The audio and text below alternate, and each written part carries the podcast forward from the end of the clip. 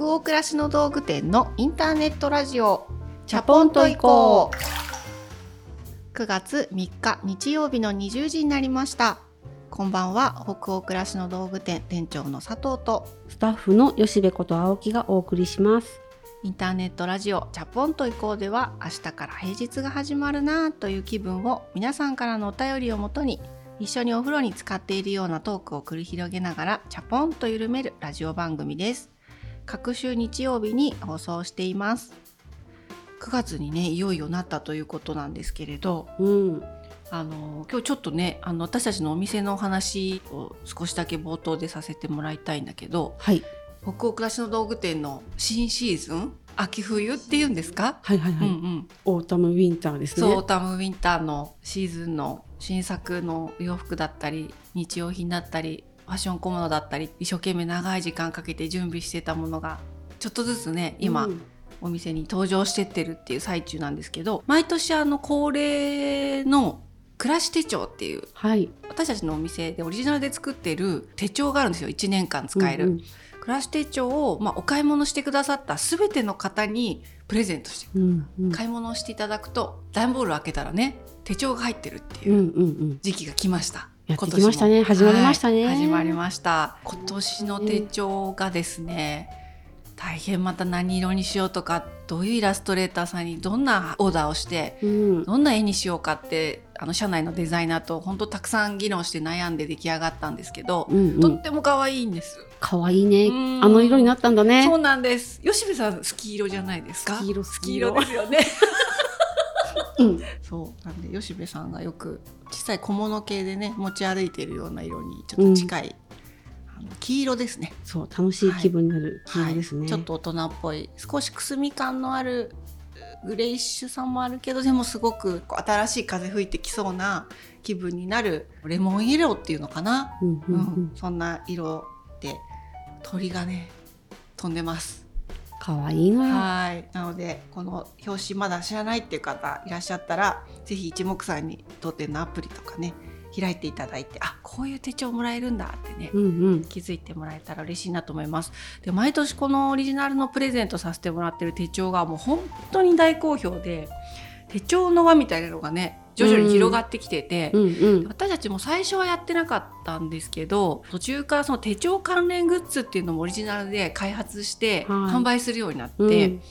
去年初めて出してもう本当に好評いただいたのが回転スタンプ、はいはいはい、10種の柄を手帳に押したりできる、うん、これが去年本当におかげさまでたくさんのお客様のもとに飛び立っていってあスタンプこんなに楽しんでいただけるんだってスタッフと喜び合ったんでなんと今年もですねあの新作の柄で、うん、えっと、ボリューム2というか、うんうん、今年版のスタンプを開発して作ってしまったんです。すごいね、うん、めちゃくちゃ可愛いよね。めちゃくちゃ今年の可愛いんですよ、うん、花瓶スタンプをした後にそのもう一個スタンプをして花瓶に植物とか花させたりするんですよ。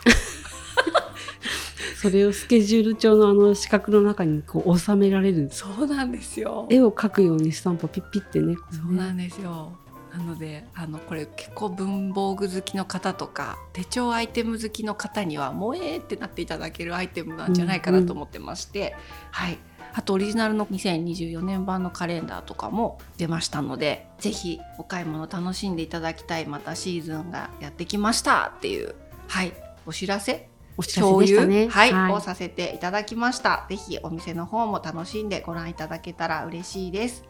じゃあ今日もチャポラーの皆さんからお便りたくさんいただいていますのでご紹介するところから始めましょう。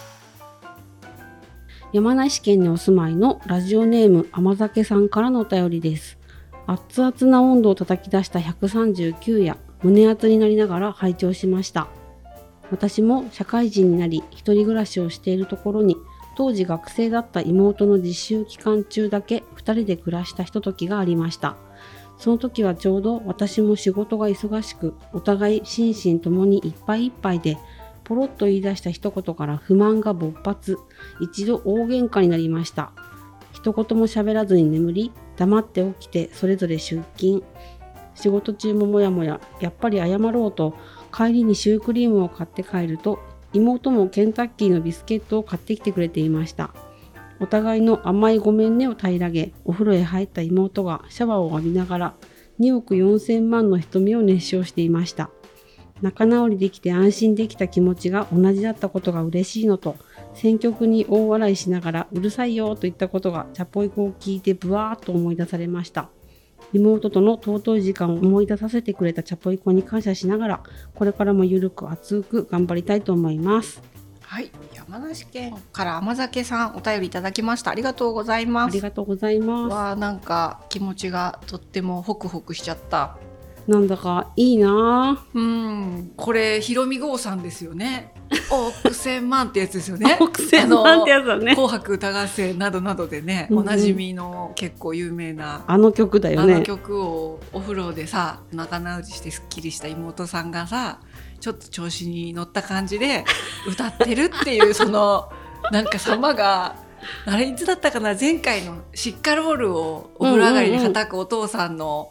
思い出エピソードを共有してくれたチャプラーさんもいらっしゃったじゃない、はい、これもまた一つなんか情景が浮かびますね。ねこれも情景が浮かぶお便りでしたね本当に。なんか浮かぶよそ様のお宅のことだけど なんかドラマみたいに。それさ窓から聞こえてきたらちょっと嬉しいよね。嬉しいよね。隣のアパートとかでさ部屋にもし住んでたらね。ん？この曲は？だいぶ隣のお姉さんご機嫌だなっていう可愛いな。ね可愛いっすね。でもなんかこの2人で暮らしたそのひとときにバーって不満が勃発して大喧嘩になってその後にこうなんか仲直りしないとなってなって、お互い同じ気持ちで甘いものを買って帰るっていいね。いいな。でもこういうのあるよね、うん、なんとなくね。そうなんだよ。やっぱね直接ごめんねって、まあ、言えれば一番いいんだけど、うんうん、それができなくてもなんか私も好きなアイスとかを買いがち。うんうん、買 ってごめんねの印に。アイスあるよとか言うんでしょ？そうそう。ごめんね4文字言えよって感じなんだけどそれより長い発語が必要なんだけどあの冷凍庫にさみたいな。ガツンとみかんあるよ。好きなんだねそれが食べ物って便利だよね。そういう意味では。いや便利だしありがたいよね。ありがたいよね。本当私もガツンとみかんよくお世話になってるだからそういう意味では。そうね、じゃあ逆のパターンの時は、もこちゃん追加版あるよっていうの私はねプリン結構だから。あのはって開けたら一つプリンが入ってることがある冷蔵庫に、うん、ああ。反省したのかな？上からだな。上からだな恐ろしいね。いやいや反省って言ったらだけど。あれ？申し訳なく思ってくれたのかな？うんうん、ってなる時ある、ね、あのこと伝わったのかな？っていう感じね。そうそうそうそう。そうがそういうなんかいいですね。あったけえ話だな。はい？でもそういうのよしめさんちは。うちなんだろうな。なんか言い合いになるとかはうちもそんな少ないんだけどなんかムッとして終わっちゃったっていう、うんうん、ある。ムッとすることあるよ、ね、数時間後とかってさどうやってさ元に戻っていく？えー、不意に、うん、だからこれみたいな感じで「おくせまん」とか口ずさむ「おくせまん」みたいな。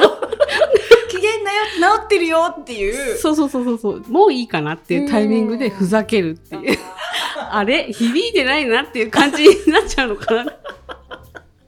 でもちょいふざけってかいつも通りだねっていう感じだね。だからいつまでも膨れてませんよっていう。そうだよね。それがでもできるだけでも偉いよ3日膨れることなんてできるんだから。とりあえずふざけるやり方だったりしてもさ。とりあえずふざけたり、うん、なんかお気に入りの動物のうん、あの動画を送ったりとか、うん、ああそうだよね。だからうちも兄弟も結構そういうのありますね。やっぱり。なんかあのチャット？DM とかですっごい言い合ってもう分かったみたいなチャットで言い合うんだ。こうだね。違う違う違う違う。あの、チャットでだから、その、ある種のガツンとみかん的な、ああるよ的なコミュニケーションを取るのは、お兄ちゃんと時折ある。あの、なんか、あれ見たみたいな。うんうん、あの本良かったよっていう。え？さっきあんな喧嘩したのに、あの本良かったって何？とか思うんだけど、徐々に許してしまうんだよね。なんだろう、これ。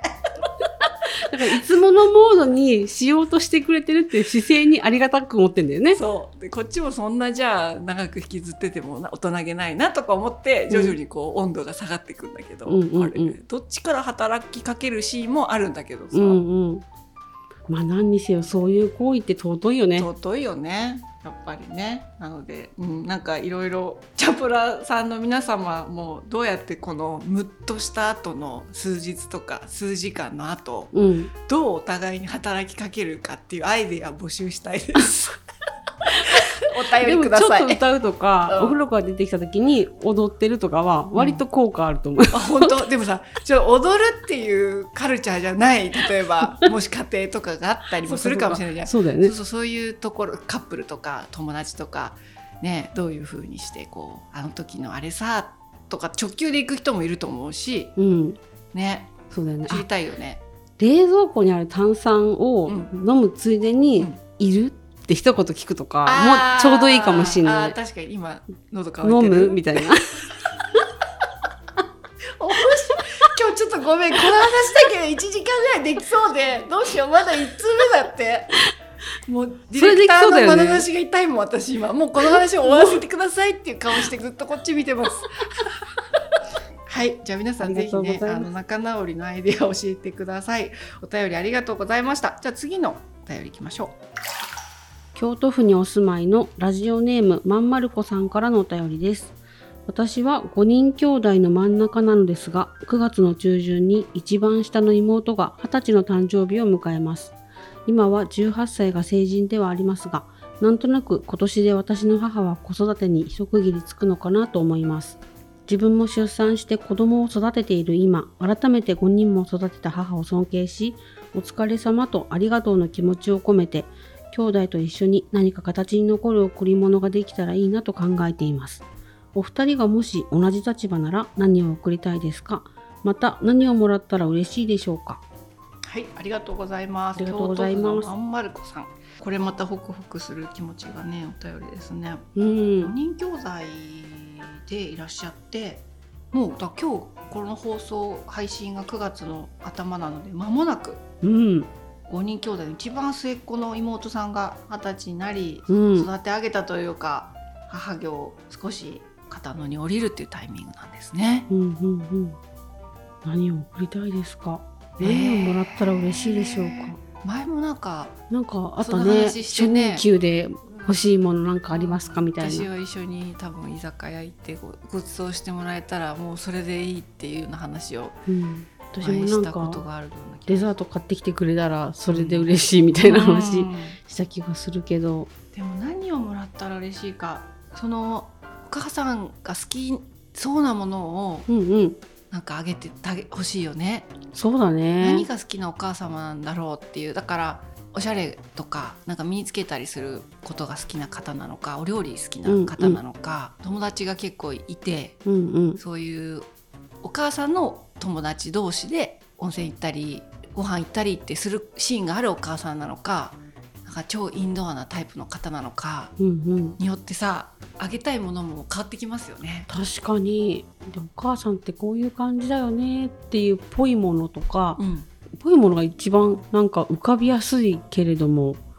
何がいいんだろうな。でも5人いるじゃない？うん。なかなかもうスケジュールとかも合わなくなってくるから、うん一緒にご飯食べに行くとかどっか温泉泊まってみて同じスケジュールで過ごしてみるっていうのもなんか新鮮な気がしますね、うんうん。確かに。もしも予定が合えば。そうだね。5人のことをお母さんでスケジュール合わすってことそのものがね、うん。ま泊ちょっと温泉旅行で、うんうん。海の幸を食べて、うんうん。みんな成人してるからなんか飲めればねうんうん。お酒飲むとか、でそのなんか行った先の宿で子供たちからみんなでお金出し合ったよみたいな感じで何かあげれたらねもらったら確かに私もうん。泣くほど嬉しいだろうなと。多分な何でももうもはや嬉しいんだろうね。嬉しいけどそう全然関係ない話なんだけど12年ぐらい前の話になっちゃうんだけどはい。育休から復帰した時うんうん。でまたフルで働くっていう時に、なんかこう自分を奮い立たせるために当時多分そこから3年間ぐらい自分の仕事机になんか息子の写真飾ってた時あるのね。ああうんうん。なんとなくその見られてるっていう意識を作ることで本当にバタバタして大変だった時期だとは思うんですけどなんかその気配を感じて、うん。保育園行って私は会社行ってっていう間も頑張れたなっていう、まあ、記憶が蘇ってきて、うんうん何かでそのつながってるみたいな感じを写真もだけど物で感じれたら子供たちがみんな成人した後もなんか頑張れそうだなお母さんって今気持ちになったうんから、うんうん。なんか時計とかさ、うんうん。まあ、指輪とかネックレスとかでもいいと思うんだけどなんか身につけられるもの嬉しいな私。ああなるほどね。うん。もらったなみたいな。そうそう。毎日基本的につけてうんうん。いる、過ごすみたいになるものだと、あこれ本当みんながくれたんだなって思うと、うんうんうん。ねえなんか巣立っていっちゃって寂しいみたいなのもきっと5人育てられてるから、うん。ここまでのもしかしたらね二十何年間って大忙しだったかもしれないけど、うんうん。なんかそういう寂しい時とかにもお母さんがちょっと自分の時計とか見て気持ちがほぐれたり、確かに。なるほど。いいねそれね、うんうんうんうん。でもいい時間を作れるといいですね。うん。はい京都府でそんなドラマが起きますように。お便りありがとうございます。その他にもたくさんのお便り本当にありがとうございました。お便りはすべてチャポイコスタッフ全員で楽しく興味深く拝見をしております。えそれではですね今日はラジオのディレクターの持ち込み企画ということで夏のというか、まあ、秋の入り口の読書感想会をお送りしたいと思います。はい。日頃からもう本当にたくさんラジオを聞いてくださってる方たちからお便りいただくんですけど最近読んだ本で良かったものを教えてください。おすすめあればっていうお便りってなんか常にたくさんいただいてますよね。うんうんい。ただきますね。でなので久しぶりですけど直近夏の数ヶ月私たはいちどんな本に胸打たれてたかってはい。い。うトークをしてみたいと思います。じゃあ早速それぞれ。言っていきまじゃあしょうか。吉部さんからはい。最初の一冊お願いいたします。はいえっとね読んでよかったのはこれレシピの本なんですけどうんウーエンさんのうん10品を繰り返し作りましょうっていう料理のお話なんですね。でただのレシピ集っていうよりはなんだろうな文字が多いんですよ。あのキャベツ炒める時っていうのはこうするんだよっていうのをこうするから美味しくなるんだこうするからずっと続けられるんだっていうのが簡単だけど丁寧で丁寧だけど本当にこれで美味しくなるんだっていうコツってやっぱ理由があるんだなってその美味しくなるの理由が全部書かれてあってうん読み物としてすごい楽しいしあ学んだっていう感じがするんですよね。本当この通りにやったら上手になるなっていう感じがするのでこれ子供がもし興味があれば読ませたいってすごい思います。いいねそのタイトルも興味をそそられるね。なんかレパートリーすごい増やしなさいっていうわけじゃなくて10品を繰り返し作りましょうっていう。そう。で本当この10品の中に焼く蒸す汁物のコツとにかく全部入ってるって、うん。このコツが分かればもうなんか応用効くんだなっていう、例えばさどんなおかずが作れる感じなの？ウーエンさんおすすめのレシピで。10個なんでちょっと言いますけど、うん。肉と野菜の2種炒め野菜1種類の炒め物野菜入りの卵焼き切り身で作る蒸し物肉の塩焼き肉と野菜の煮物なんか当たり前のものなんですよね。カップ1杯の油で揚げ物毎日作る春巻き。お茶代わりのスープ具が2つのシンプル鍋とか、あーでもすごいあの野菜とうん、シンプルなお肉のみの登場人物で1種類か2種類の具材で大体完成するものなのであと基本の調味料。お酒をしっかり使うとこんなに美味しくなるんだとかうんうん。なんかべちゃっとするのにどうしたらいいのかなとか均等に火が入らないんだよなとか旨味を引き出すみたいなのってどういうことなんだろうとかいうのがこう読みながらやると全部あ分かった気がする、うん。今まで適当に感覚でやってたものの理由が分かった。みたいなのがすごい嬉しくて、でめちゃくちゃひ頻度高く作るのが人参だけの春巻き。あーなんかでも美味しそう。わあその断面図が今ね吉部さんが実際に手元にその本を持ってそこのページを開いてくれてますけど、ね、春巻きで揚げ物ってもうハードル高い感じするけどスライサーで千切りにして粗塩と胡椒を振って巻いて焼くだけなんですけどこれがすごい美味しくってポン酢で食べるんですけどまたポン酢ってところがなんかまさに今夏の疲れが出てきて食欲が落ちてる時とかもいいですね。ですよ人参だけでこんなに美味しいんだ人参だけの春巻きとかって絶対自分で思いつかない。ね。うん。そうなんですよ。で、あとこれ鶏団子と小松菜の煮物。煮物って書いてあるけど、うん、スープ、うん、汁物としても成立するので、うん、これとなんかあとななんだろう野菜がもう一個あったら十分っていう献立になるなっていうものばっかりなんですよね。本当鶏団子と小松菜の煮物はもう名作で。あそうなんですね。調味料とかいろいろあるんですけど、うん、あの家にあるようなそんな珍しい調味料じゃなくそうそう作れるんですね。いろいろ入れるけど手順も簡単で一個ずつ混ぜていけばもうできるっていう感じでお酒をたっぷり使うんですけどそれもケチらずちゃんとやると本当に美味しいのでまずは書いてある通りに作ってみるって大事だなとか。もうなんかじっくり学ぶ気持ちで作るとすごいすっきりしました。結構手抜きご飯とか丁寧とかってこう言葉がいろいろあるじゃないですか、うんうん、どっちもその時その気分でそのどっちにも行けたらいいなと思うんですけどどっちでもないどっちもな感じを行き来できるのがこの本のいいところで、あ今日ちょっと簡単にしたいからこういう感じにしようみたいなのもここにヒントがいっぱい載っててなんか伝わってるかな？あの、うん、面白いんですよね。うん。でもなんかその手抜きと丁寧が対極じゃないっていうことでしょ？う多分この本が言ってることって。そうそうそう、うん、でもそれって料理に限らず何においても出会えると救いよね。ね。そうなんだよね。なんか仕事とかもうまくよく一生懸命やるっていうのとサボるの対極じゃないあり方みたいなのを見つけたいし料理もそうだしだから私たちのお店もね結構そういうスタンスを見つけに行きたいみたいなところは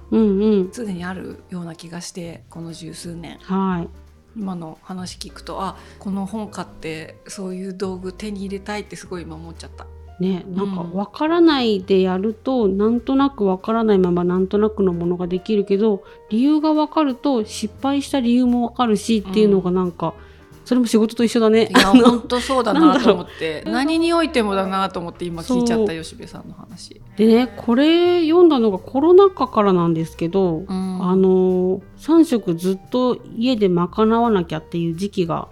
本当にあったじゃないですか。あったね。外食も難しい時期ね。そうそうその時に3食食べさせてみてたらあれこれまで昼とかあの様子が見えないから何食べてるか分かんないから夜しっかり作るみたいにしてたけど3食見てるとそんなにこの量いらないなって気づく瞬間があって、うん、でそんなに激しく運動する一家でもないし体使いまくるっていう仕事をしてるわけでもないのでもっと減らしてもいいなって気づくことがあって減らして大丈夫だったのね。でどんどんこう食べるものと食べる量を少しずつ調整していって簡単にしていったらそれで大丈夫だってなってきて、うんうん、誰からも文句も出ないしなんかすごくいい。で今日確かにこのサラダボウルが食べたかったっていう感じになったりして、あの今日米なしでも良さそうだねっていう夜の日があったり、うんうん、食べるっていうことと料理してあの提供するっていうのは結構自由になったのね。汁物とおかずと何かとなんか副菜もあってとかっていうじゃなくてももっとリラックスして考えていいんだなっていうのが上さんの本だったりいろんな人の話を通してあと自分の毎日の生活見ていく中で気づいたことで。なので今料理したくないなっていう時にはすごく簡単に作ってご飯冷凍ご飯チンして食べるとか、うんうん、まだ足りないっていう人たちはそれぞれにちょっと賄ってもらうっていう、まあ、子供も成長したのでそれが可能だと思うんですけど。そう、そう、で食べ盛りだけど自分でちょっと量を考えることもできるので委ねたり。食べるって大事だけど大事だからこそ前に続くように簡単に考えるっていうのがちょっとできるようになったなっていう。うそっかそっか、いいですね、うんうん、でもそういう意味では料理家さんとかこうやって本を出してくれる方まあ、出版社編集者の方皆さんそうだけどありがたいよね。いやありがたいね。こうやって誰かがやっぱりそういうアイデアにすごい救われたりしてさ、うんうん。生きる威力を取り戻したりしてる場合があるから、そうなのよ、うん、毎日のことだからね、うん。でやっぱ食べていかないと生きていけないしってなった時に、じゃあちょっと面倒くさいから食べるのやめようかってできる人がいないっていうことじゃない？食事って。そうそううん。だからまあ外食も含めてね、うんそういう先があるって私もありがたいなって思うんだけどうん。本当私もでも気になった。その本読んでみようかなって思いました。ぜひぜはい、ひウェンさんの10品を繰り返し作りましょうっていう本ですね。はい。はい。でした。でした。じゃあ店長の、私もで読んだ本もをなんか似てるかも。えっ、と足立真理子さんという方が書かれた「私の生活改善運動」っていんううん。本を今日ちょっと紹介しようかなと思って持ってきました。はい、本当にこれ2週間くらい前に買ってうん。読み立てでうん、すっごく良かったっていうところにこの企画が来たので、うん。あもうこれこれって迷わず持ってきちゃったお家から。こんな手触りのねある想定。あ軽い。軽いしなんかこうちょっと肌触りがさ、うんうん。いい意味でザラザラしてて確かになんかスケッチブックの中の紙みたいなあ感じ。そうそうなんかこう絵を描く時の紙みたいなうん、そういう質感でしょ、うんうん。うん。でなんか本当に昔この生活改善運動っていうのが歴史の中であったみたいなんですよね。へえただあの足立さんはその言葉を、まあうん。ある意味でこうもじってご自身の生活改善するぞっていうことの記録としてこの本を多分書かれれて出されてるんだけど、うんうん。私たまたまその友人でもあり作家文筆家であるドンモン・ランさんっていう方が「死ぬまで生きる日記」っていう本を今年出されて、うんうん。まあそれが本当に私もその本もすごく良くて後でお話できたらなとは思うんですけれどあのドモンさんがその本を出した時のうん。記念トークイベントをある書店でやっていてはい。その対談相手だった方なんですよあ足立真理子さん。で私もそのドモンさんの発信を通じてうん。あ私の生活改善運動っていう本めっちゃ気になると思って速攻買ったっていう、うんうんうんうん。そんな経緯で出会った本なんですけど、足立さん私もすごくプロフィール今現状めちゃくちゃ詳しいわけではまだないんですが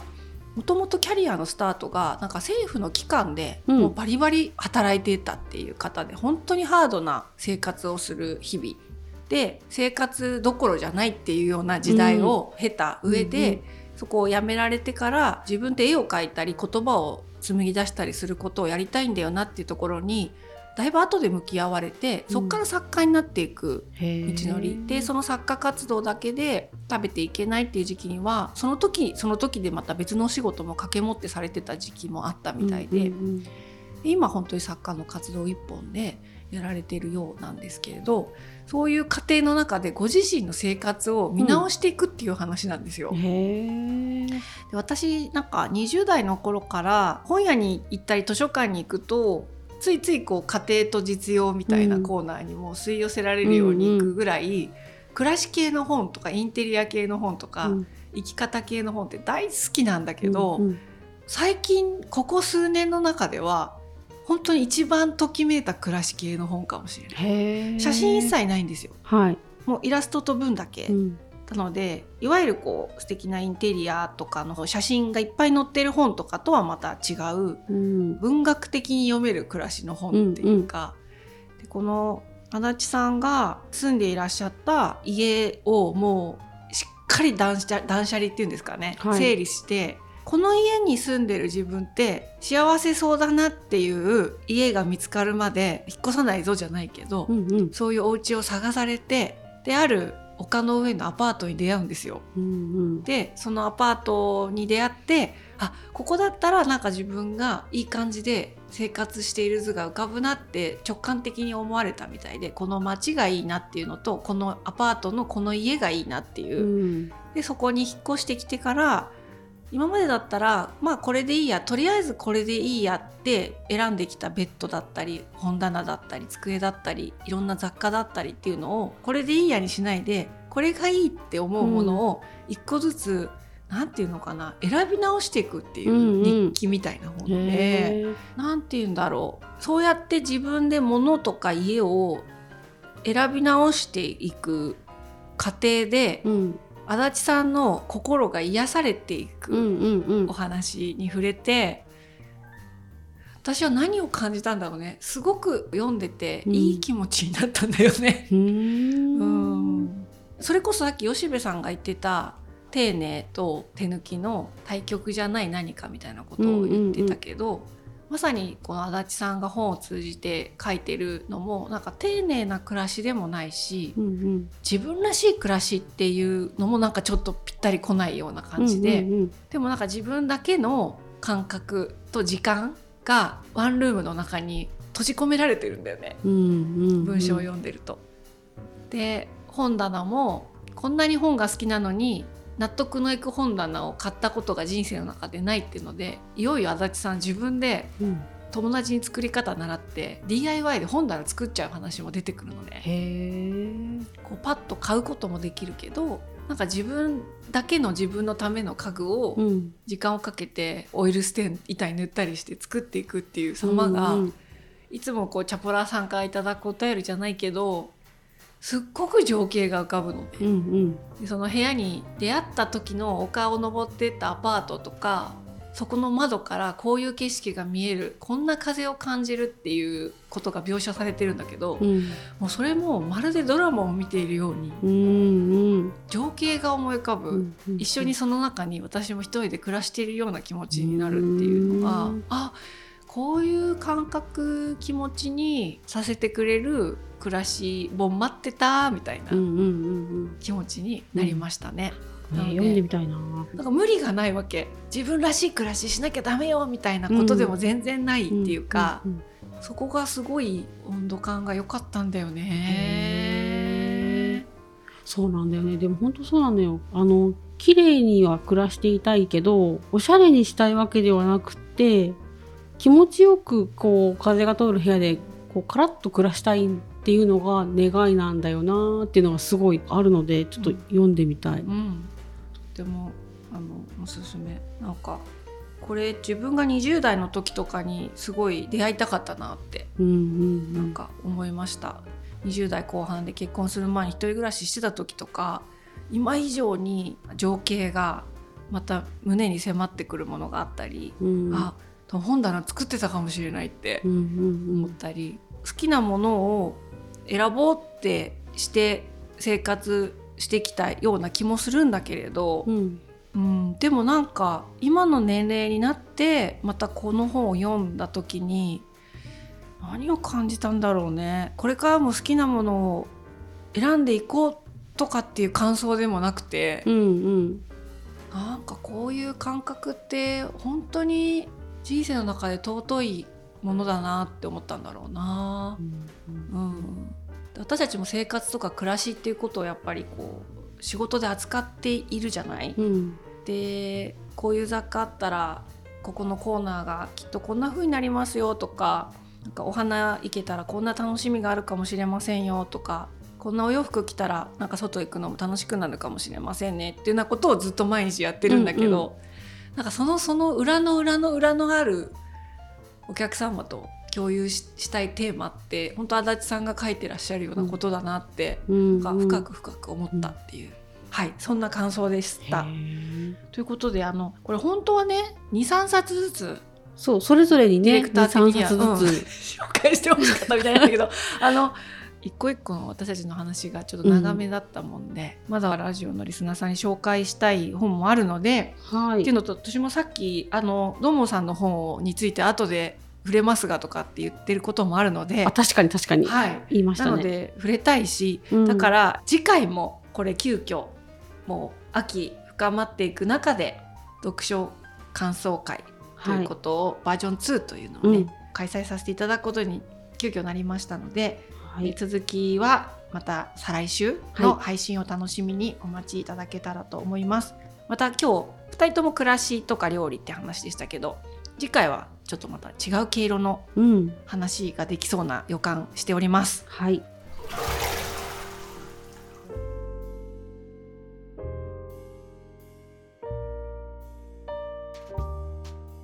じゃあ今夜のインターネットラジオチャポンと移行はここまでです。皆さんお湯加減いかがでしたでしょうか？今日は久しぶりにね吉部さん本の話をしましたけれど、今夜のお湯の温度何度でしょうか？今夜のお湯の温度何度でしょうか？何度でしょうか店長？今日はなんか半身浴な感じがしてる。半身浴って何度 ?38 度、うん、なんかこうぬるめのお湯に半分使って、うん。うん、お風呂の中で一緒に本を読んでるみたいな、ああいいですね。汗出しながら。サウナじゃなくて半身浴の方ですね。半身浴の温度でいかしてください。じゃあ38度です。はい。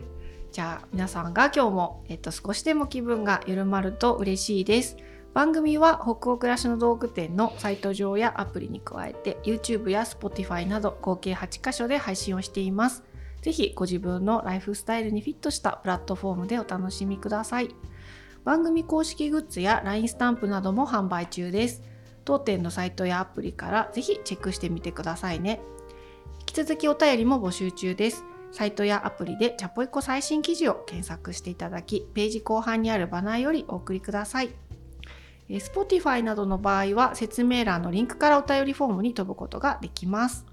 全国のチャポラーの皆さん、お便りお待ちしてます。次回のチャポンと移行は9月17日日曜日の夜20時を予定しております。それでは明日からもジャポンと緩やかにそして熱くいきましょう北欧暮らしの道具店店長の佐藤とスタッフの吉部こと青木がお届けしましたそれではおやすみなさいおやすみなさい